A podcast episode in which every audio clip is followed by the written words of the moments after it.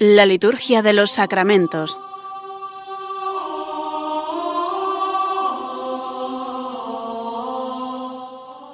Con el Padre Juan Manuel Sierra.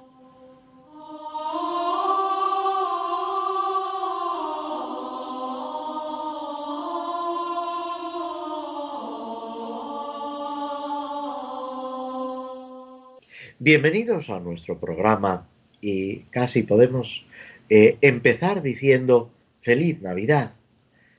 Acabamos de celebrar ayer esta gran solemnidad litúrgica de la Navidad, del nacimiento del Señor, que se prolonga con esta octava, un poco extraña, podemos decir, porque a lo largo de la octava de Navidad también se van sucediendo otras celebraciones, fiestas de santos, que marcan, como alguno ha dicho, una especie de escolta de santos que acompañan al niño Jesús, a Dios recién nacido, hecho hombre por la salvación de cada uno de nosotros.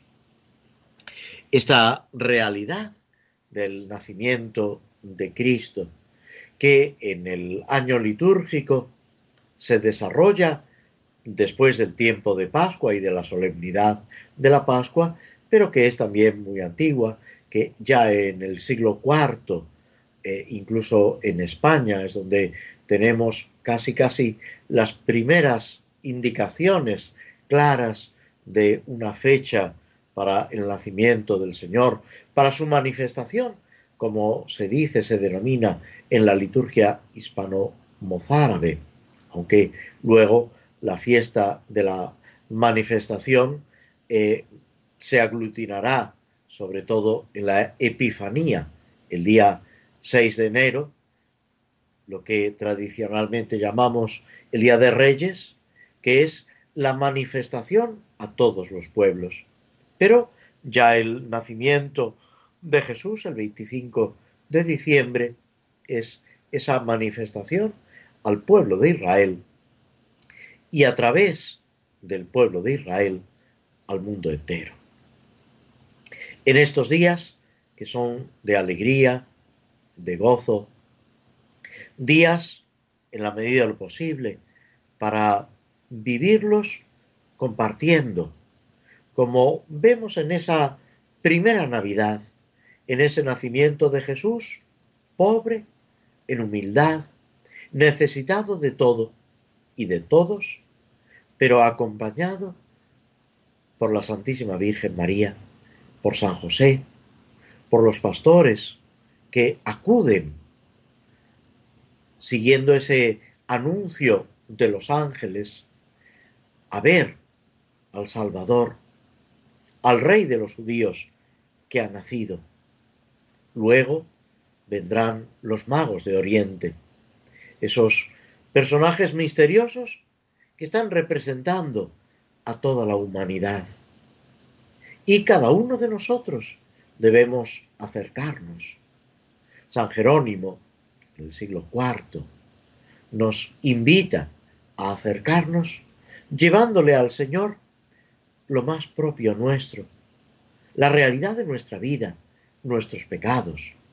Unos años después es San León Magno el que invita a todos, sobre todo a los que se sientan más pobres, más pecadores, porque más por ellos están naciendo el Hijo de Dios.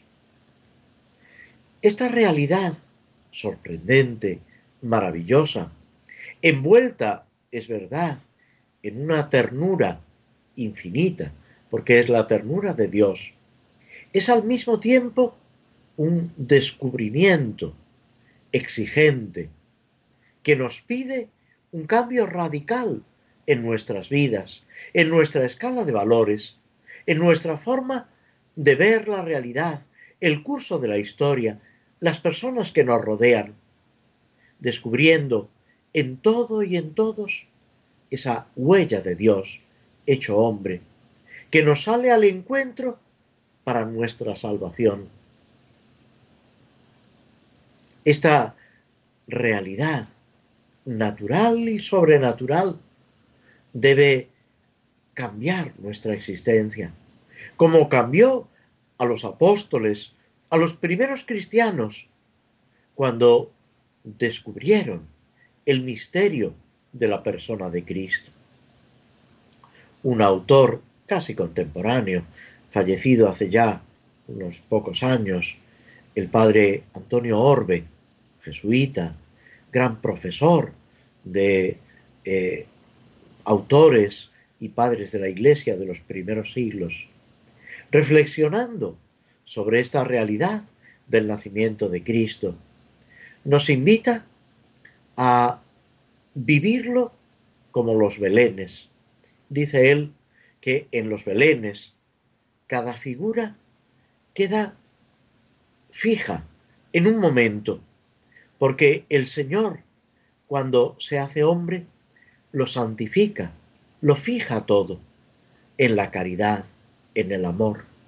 Quedarnos así, extasiados, contemplando la realidad de Dios hecho hombre, contemplando ese misterio de salvación y luego, si podemos, llevarle algo, regalarle algo al Señor, sobre todo nuestro corazón, y pedirle a Él que nos lo regale a nosotros, que nos inunde con su gracia, con ese anuncio de los ángeles, paz a los hombres que ama el Señor, gloria a Dios en el cielo y paz en la tierra a los hombres que ama el Señor.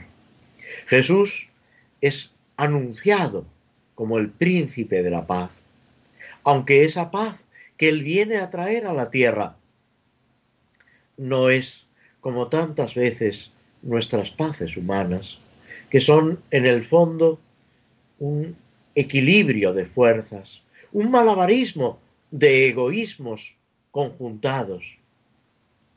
Lo que el Señor viene a traer es la paz de Dios, es esa entrega de cada uno a Dios y al prójimo, ese olvidarnos de nosotros mismos para así encontrar la verdadera, la auténtica felicidad a la que Dios nos llama. Este tiempo de Navidad va también, como decíamos, marcado por los santos que celebramos. Hoy, San Esteban, el primero de los mártires, diácono, que hace de su vida, imitando a Cristo, una entrega por el bien de los demás, anunciando la realidad de Jesucristo, cómo en Jesucristo se cumplen las profecías, todos los anuncios del Antiguo Testamento.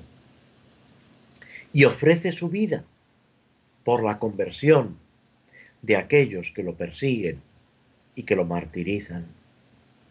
Y es esa oración de San Esteban,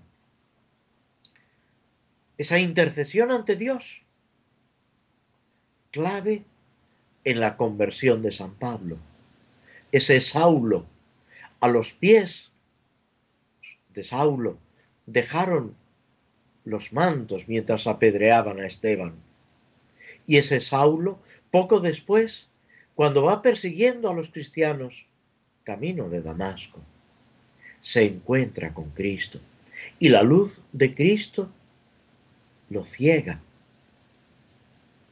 hasta que recobra la vista y recobra esa vida que había perdido alejándose de Dios y se bautiza y llegará a ser el apóstol de los gentiles.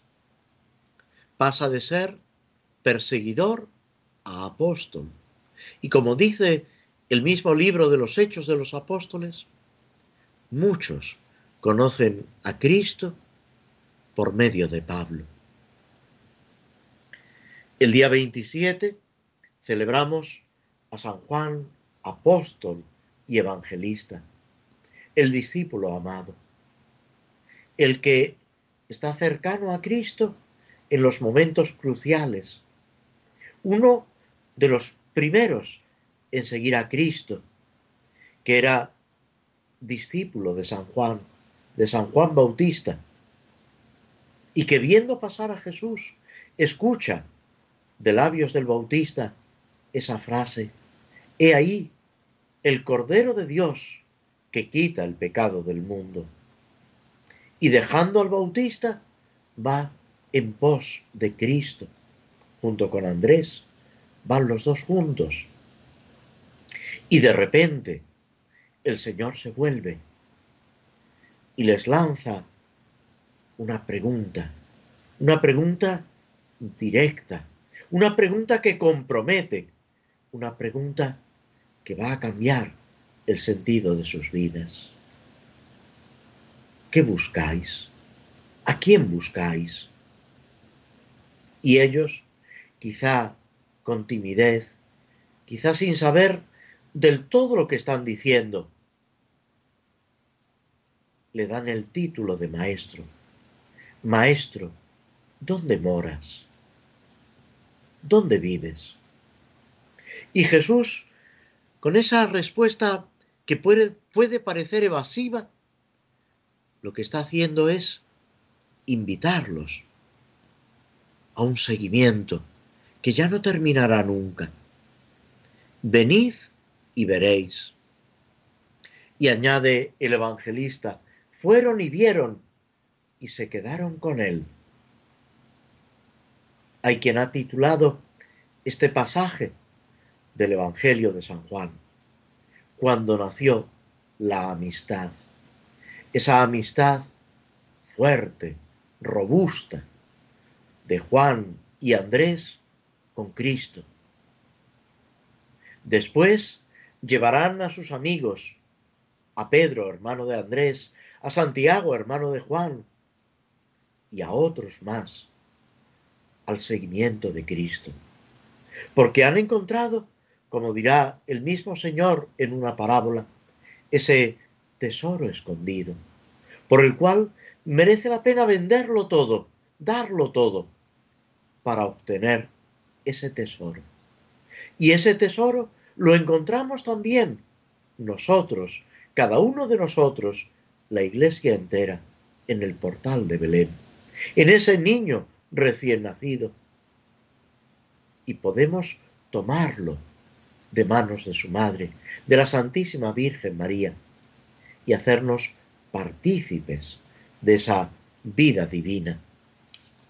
El día 28, podemos decir más cercano en el tiempo, celebramos los santos inocentes, esos niños que dan su vida por Cristo incluso sin conocerlo, y que son esa compañía del Cordero Inmaculado. Son ese cortejo de Cristo. Herodes, en su maldad, en su arrogancia, no se da cuenta que no puede luchar con Dios. Lo que después dirán ante la predicación de los apóstoles tras la resurrección, la ascensión y Pentecostés.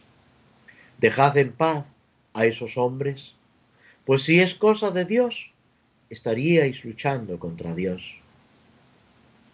Tantas veces en la historia de la humanidad se ha luchado contra Dios. Tantas veces quizá incluso nosotros, cada uno de nosotros, en nuestra propia vida, hemos luchado con Dios. Y sin embargo, Él es el más fuerte. Y debemos reconocer su amor para vencerlo, para rendirnos a ese amor. Como decía una religiosa, Cristina de Arteaga, que, que no olvide que el drama de mi vida ha sido la lucha del amor contra el amor. Luego, el día 29, celebramos ya como memoria libre a Santo Tomás Becket, obispo y mártir, que en Inglaterra también entrega su vida por Cristo al servicio de la Iglesia. Que la liturgia de estos días, las oraciones, las lecturas, nos ayuden a comprender para que, conociendo a Dios visiblemente, Él nos lleve al amor de lo invisible. Nos detenemos unos instantes antes de proseguir con nuestro programa en el comentario a las misas por diversas necesidades.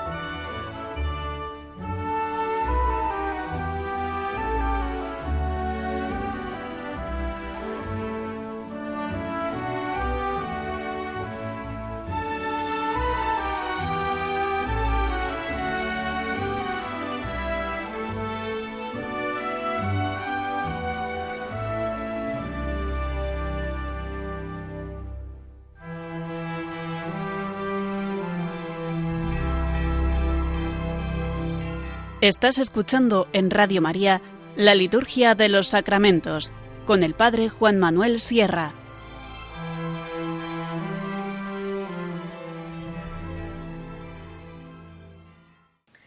En nuestro programa anterior habíamos finalizado con el formulario número 28 que se refería, es una misa, unas oraciones de la misa para después de la cosecha. Y ahora, como dando un pequeño giro, empezamos con algunas misas que tienen, como si dijéramos, un enfoque de orden público, digamos así, de referencia a la sociedad en la que nos movemos teniendo siempre presente lo que el Papa Pío XI en la encíclica Quas Primas, no solo, pero en esta encíclica sobre todo, presentando la fiesta, instituyendo la fiesta de Jesucristo, Rey del universo, intenta subrayar esa centralidad de Cristo en la sociedad, en el mundo, también en la política, en las relaciones humanas. No podemos como muchas veces se pretende, relegar a Dios al orden privado, íntimo, al corazón de cada uno. Es verdad que todo tiene que partir del corazón de cada uno, que debe preceder esa conversión personal, esa respuesta única, irrepetible en cada uno de nosotros. Pero al mismo tiempo, eso debe trascender a nuestras familias, a nuestras relaciones humanas, a nuestro trabajo, a la sociedad en general y al mundo entero. Por eso, ahora el misal nos invita a pedir por el progreso de los pueblos, de todos los pueblos. Es esa solidaridad como valor cristiano sobrenatural que va mucho más allá de la solidaridad meramente humana, que es importante, que debemos procurarla, que duda cabe. Pero la mayor solidaridad es la que Dios tiene con nosotros, la de Jesucristo, y en este tiempo de Navidad pensemos que es, entre comillas, por solidaridad, como Dios se hace hombre, nace recién nacido, hecho un niño pequeño, y llega hasta la muerte y muerte de cruz.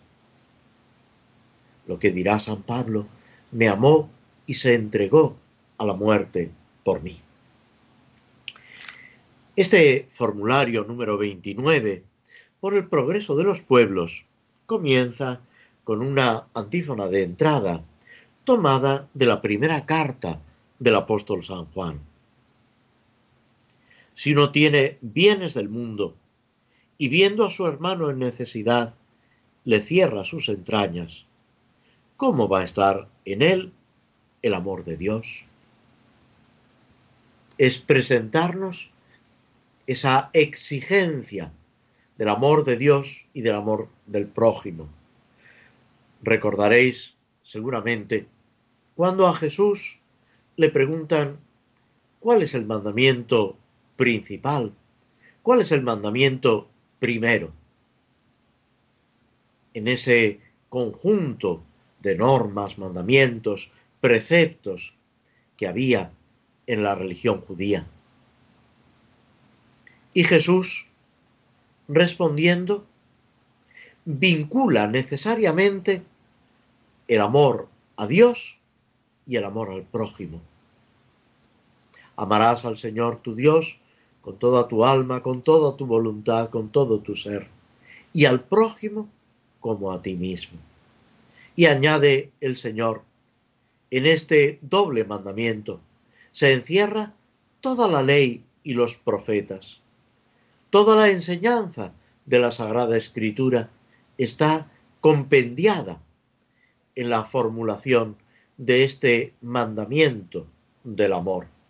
Por eso el apóstol San Juan, San Juan Evangelista, que celebraremos litúrgicamente mañana, Dios mediante, señala esa contradicción en olvidarnos de la necesidad de nuestro hermano si tenemos bienes para auxiliarlo.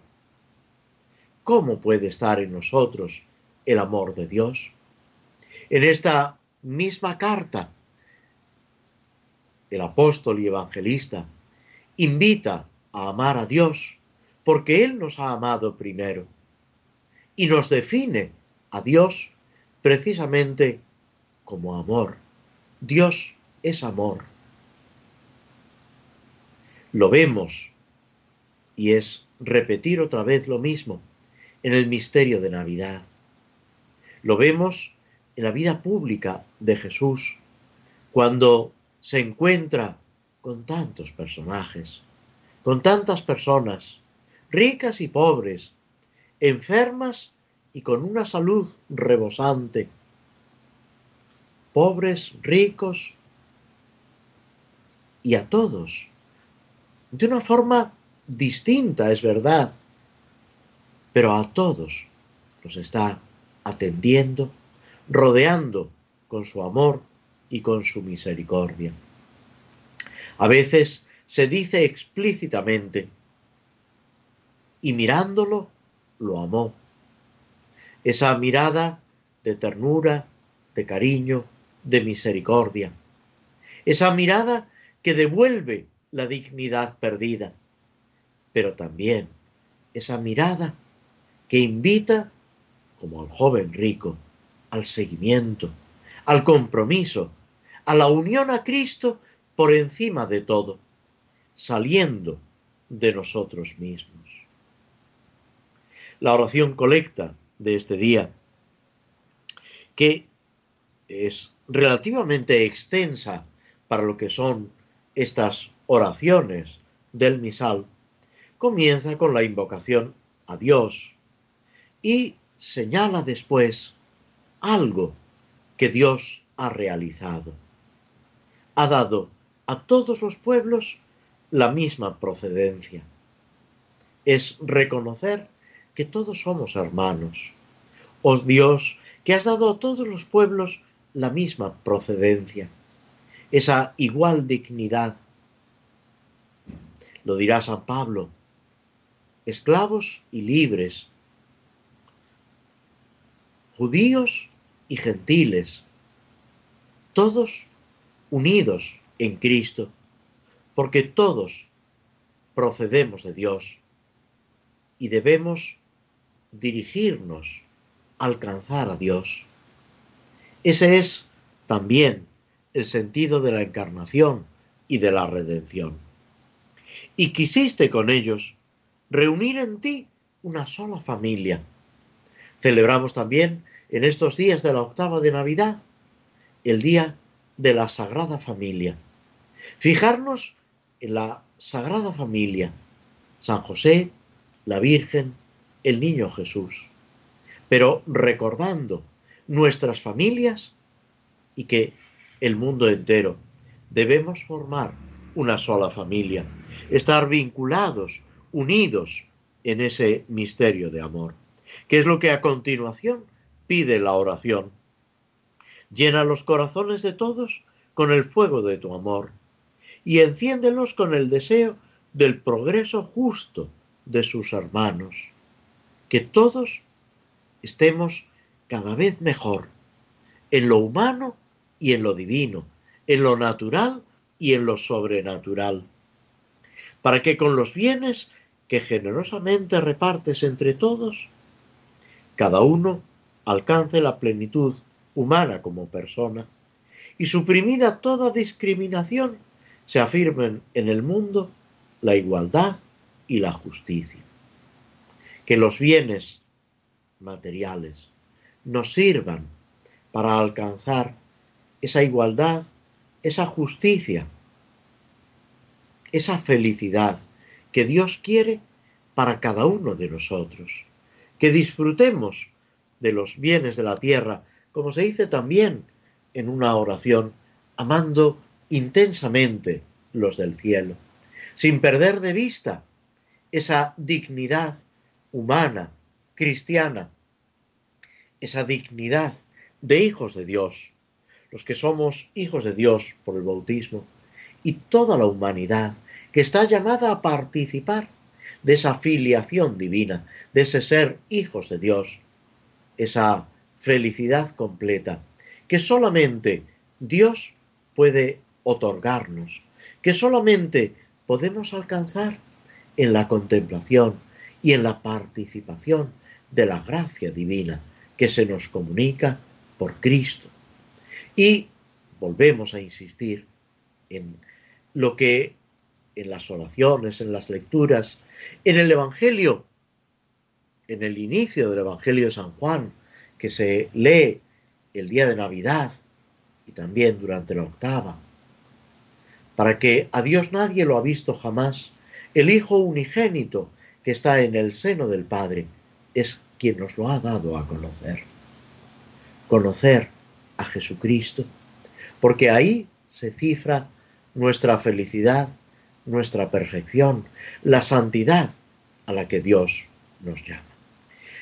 Antes de hacer una breve pausa escuchando durante unos instantes un poco de música que nos ayuden a asimilar lo que hemos ido comentando, recordaros que es en estos días de Adviento y de Navidad, con la campaña de colaboración de nuestra emisora de Radio María, como se nos pide esa colaboración para que esta emisora, que es y quiere ser cada vez más la emisora de la Virgen María, el medio de transmisión y de comunicación de ese amor de Dios que en ella, como Madre nuestra y como Madre de Cristo, se manifiesta.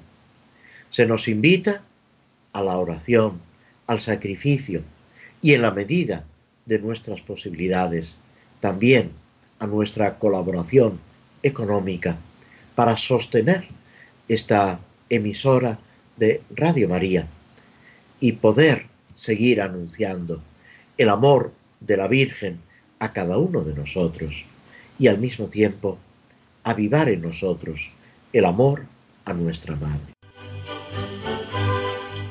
Estamos celebrando cómo el amor loco y apasionado de Dios por los hombres se hizo carne en un niño nacido en un pesebre, suscitando a su vez una respuesta evangelizadora en aquellos que recibieron ese anuncio.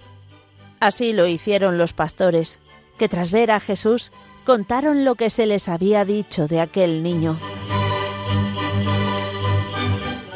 Una buena noticia que es la razón de la existencia de esta radio que desde hace 25 años extiende en España a través de las ondas lo que habían visto y oído los pastores de Belén, cambiando las vidas de quienes escuchan la palabra de Dios y acogen a Jesús en sus corazones. Ayúdanos a seguir haciéndolo muchos años más con tu oración, compromiso voluntario, testimonios y donativos. Colabora. Puedes hacerlo sin moverte de casa, con una simple llamada al 91 822 8010, a través de Bizum o en nuestra página web www.radiomaria.es, en el apartado Donativos, donde verás los números de cuenta para realizar una transferencia bancaria. También puedes hacerlo con tarjeta o PayPal. Radio María, una radio que cambia vidas.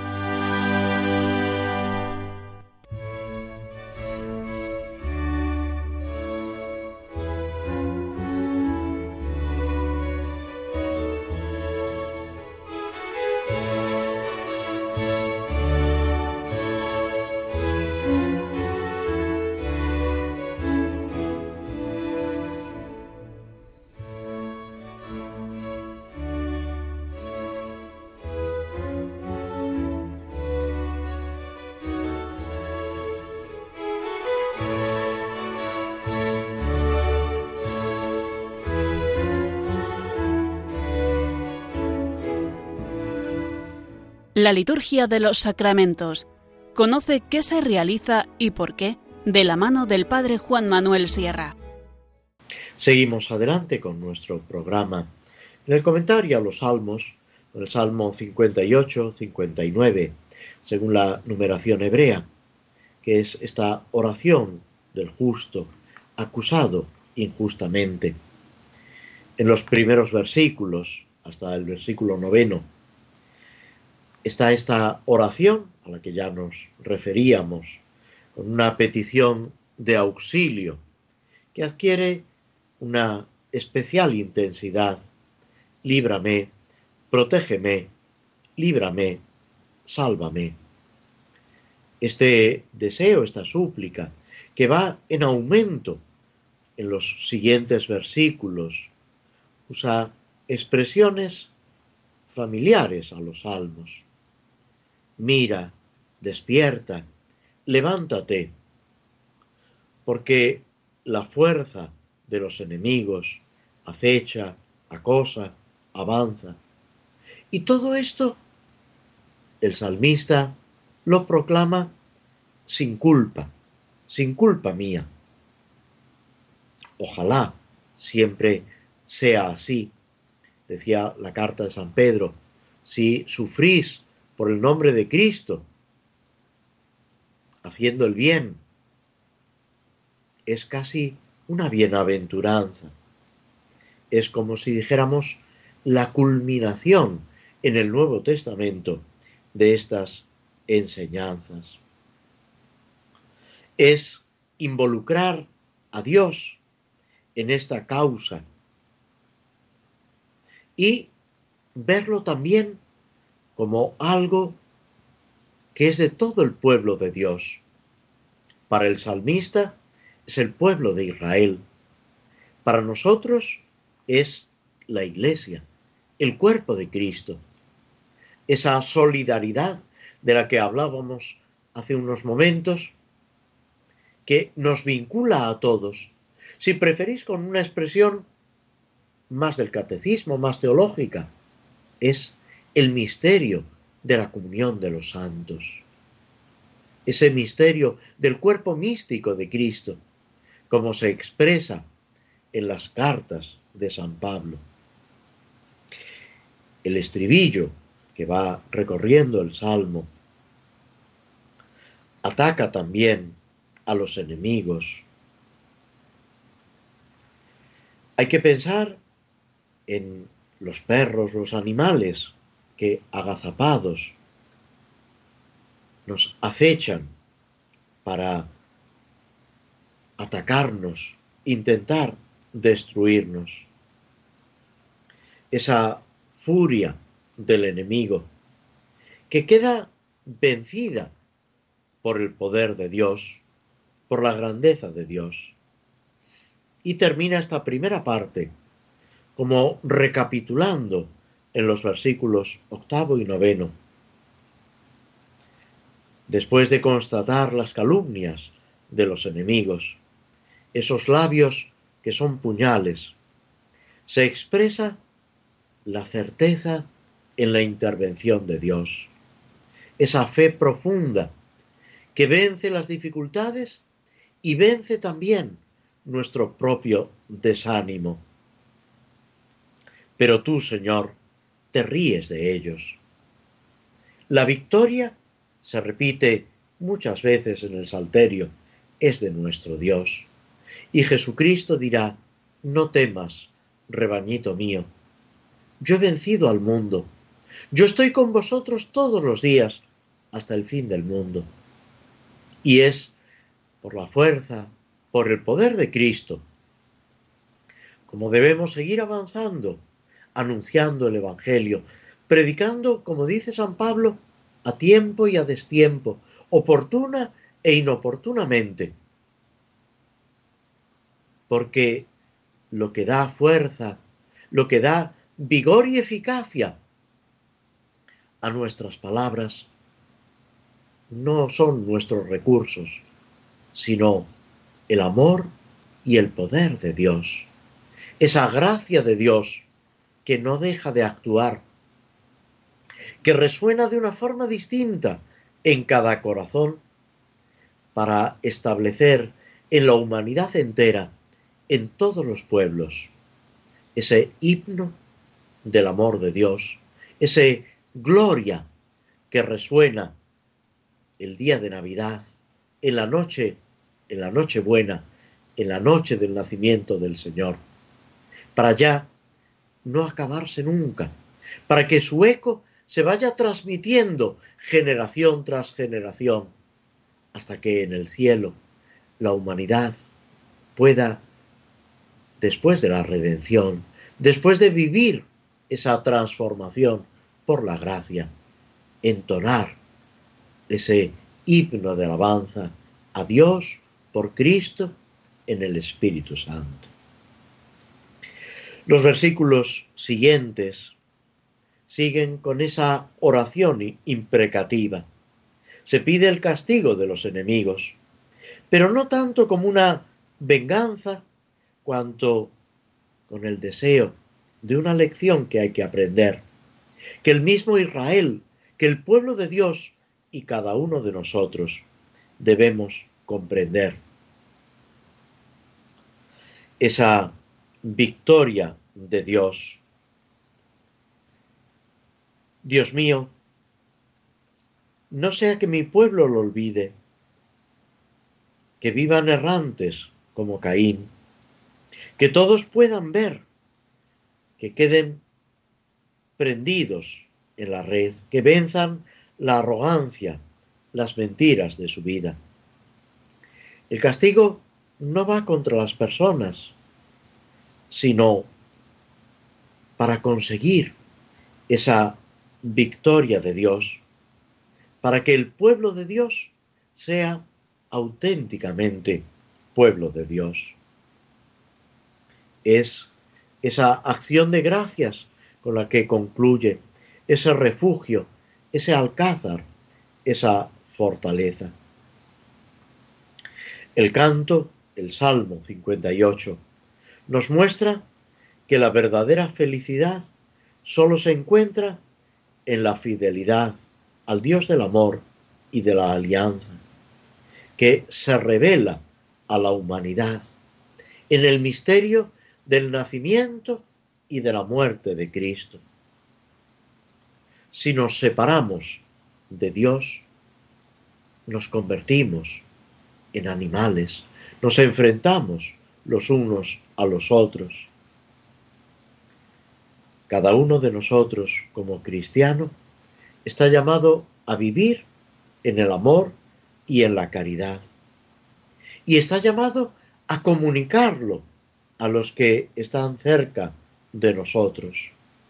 Trabajar para que todos los pueblos vivan unidos en una misma fe, en un mismo amor. No olvidar que es en la iglesia donde tenemos que vencer el mal, el pecado y vivir en plenitud esa alianza, esa gracia que Dios nos comunica con su amor. Nos detenemos unos instantes escuchando un fragmento de la banda de música de la película El Señor de los Anillos para concluir nuestro programa con el comentario de esta obra de Tolkien, El Señor de los Anillos.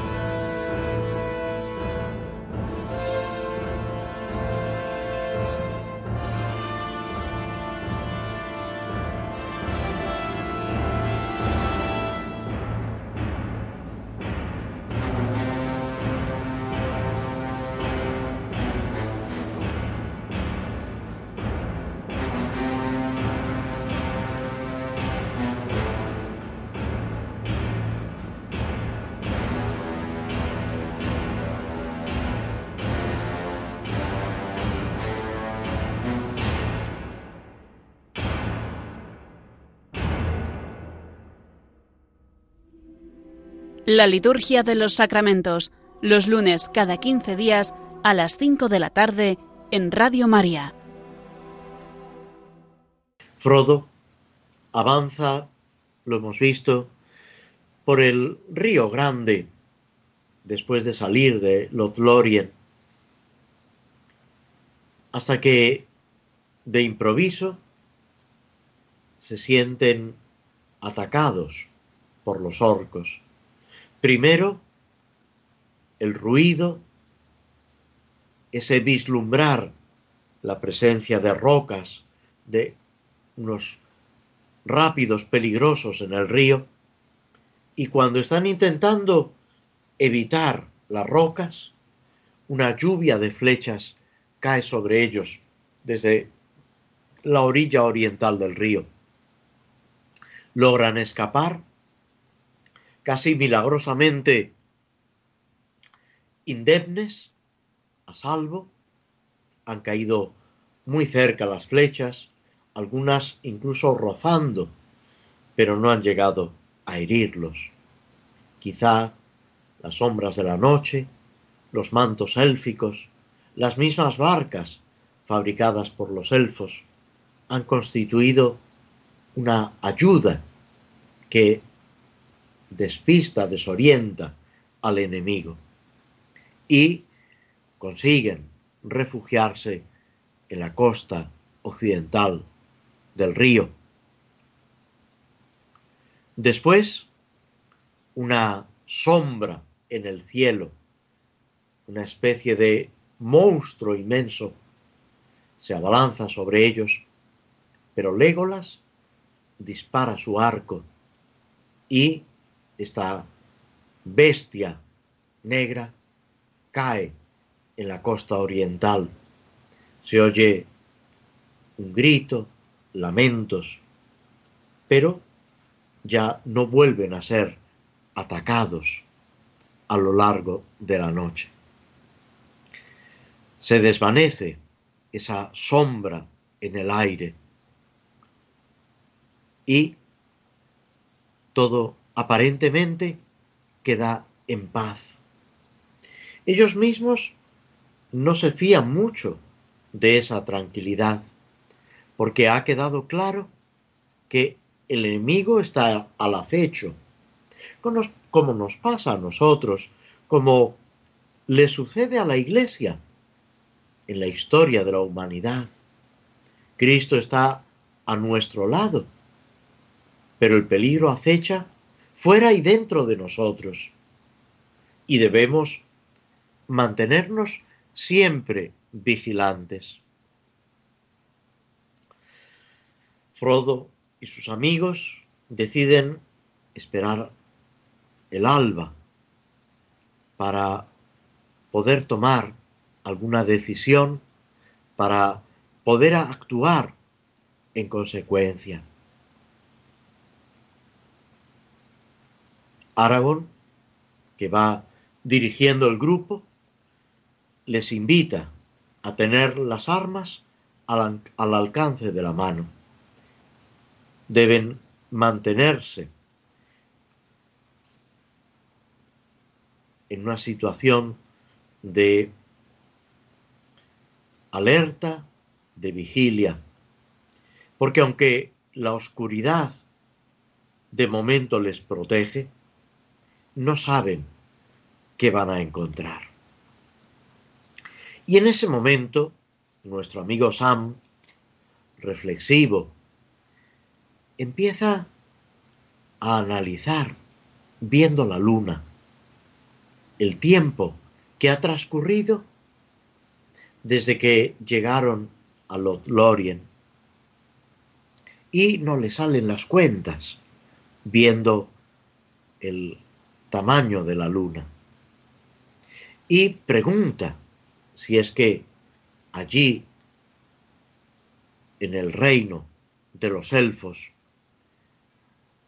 no transcurre el tiempo. Y es Gimli y Legolas los que van respondiendo. El tiempo nunca se detiene del todo. Sin embargo, el cambio o los cambios y el crecimiento no son siempre iguales. Fijaos, y aquí nos salimos de la narración del libro, cómo discurre de una forma distinta el tiempo de los niños, de los jóvenes, de los adultos, de las personas ya ancianas, cómo no es lo mismo cuando estamos disfrutando o cuando esperamos o cuando estamos sufriendo. El tiempo, el curso del reloj, podemos decir que es igual. Y sin embargo, esa percepción subjetiva cambia. Pero no olvidemos que el tiempo trabaja siempre a favor de Dios. Que el tiempo nos tiene que servir para crecer en el conocimiento y el amor de Dios. Como dirá en otro momento el libro de Tolkien, no nos toca elegir a nosotros los tiempos, sino lo que hacemos con el tiempo que se nos ha concedido. Que en estos días de Navidad aprovechemos y disfrutemos del tiempo que se nos da para dedicarlo a los demás, para dedicarlo y tener presente el misterio del amor de Dios que nos sale al encuentro. Y de nuevo, al terminar nuestro programa, os deseamos a todos una muy feliz y santa Navidad.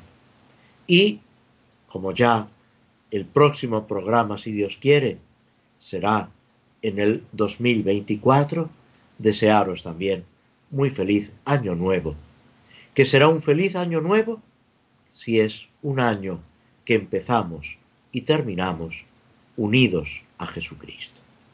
Muchas gracias por vuestra atención y muy buenas tardes.